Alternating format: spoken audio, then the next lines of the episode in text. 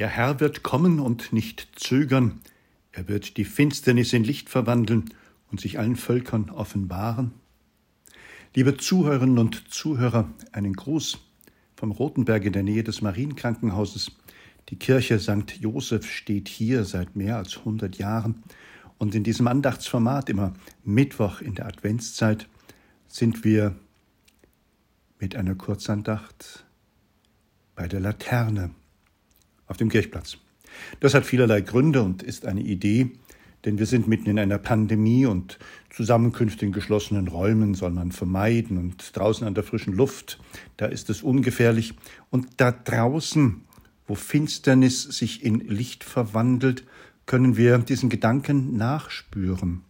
Eine Laterne ist eine technische Einrichtung, nicht gerade taufrisch, sondern lange bewährt und in verschiedenen technischen Ausführungen all überall zu sehen. Und bei uns am Kirchplatz eine Energiesparlampe, groß und teuer, mächtig, macht sie das Licht nach Einbruch der Dunkelheit für eine ganze Weile. Erhält den Platz, dass man ihn vielleicht ohne große Gefahr überqueren kann, dass man sieht, wo man zur Tür hineingeht in die Kirche St. Joseph, die den ganzen Tag offen steht dass man vielleicht bei diesen Schritten auch nachdenkt und überlegt, Finsternis in Licht. So viele dunkle Orte dieser Welt, so viel Finsternis all überall. Und nicht immer ist es einfach nur der Lichtschalter, der zu betätigen ist, um diese Finsternis zu vertreiben. Diese Adventszeit verweist uns darauf, dass ein Licht kommen soll, das jedem und allen leuchtet, das ein gutes und ein warmes und ein großes Licht ist. Ein Licht, das allerlei Bosheit, Finsternis und Gemeinheit vertreiben wird, das sich dann offenbaren wird allen Völkern. Und zwar der Herr, die Ankunft unseres Herrn Jesus Christus in unserem armen Fleisch.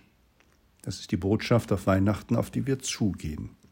Die Ankunft des Sohnes Gottes, die Ankunft von Jesus Christus. Die wollen wir erwarten, die wir noch in so mancher Finsternis und Dunkelheit unterwegs sind, die wir so dahin stolpern, so manchen Wegetappen unseres Lebens, die wir eine Orientierung brauchen, und sei es auch nur die einer Straßenlaterne. Eine Laterne, die uns das Licht schenkt, dass wir ein wenig vom Weg sehen. Und diese Ankunft wollen wir ja voller Freude und Dankbarkeit erwarten denn sie möge, so heißt es im heutigen Gebet, uns in diesem Leben heilende Kraft schenken und in der Ewigkeit den verheißenen Lohn.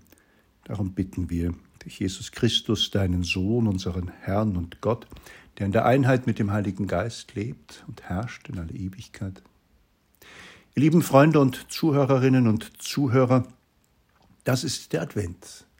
In so mancher Dunkelheit unterwegs sein und das Licht ersehnen und dem Licht vertrauen und mit dem Licht da sein.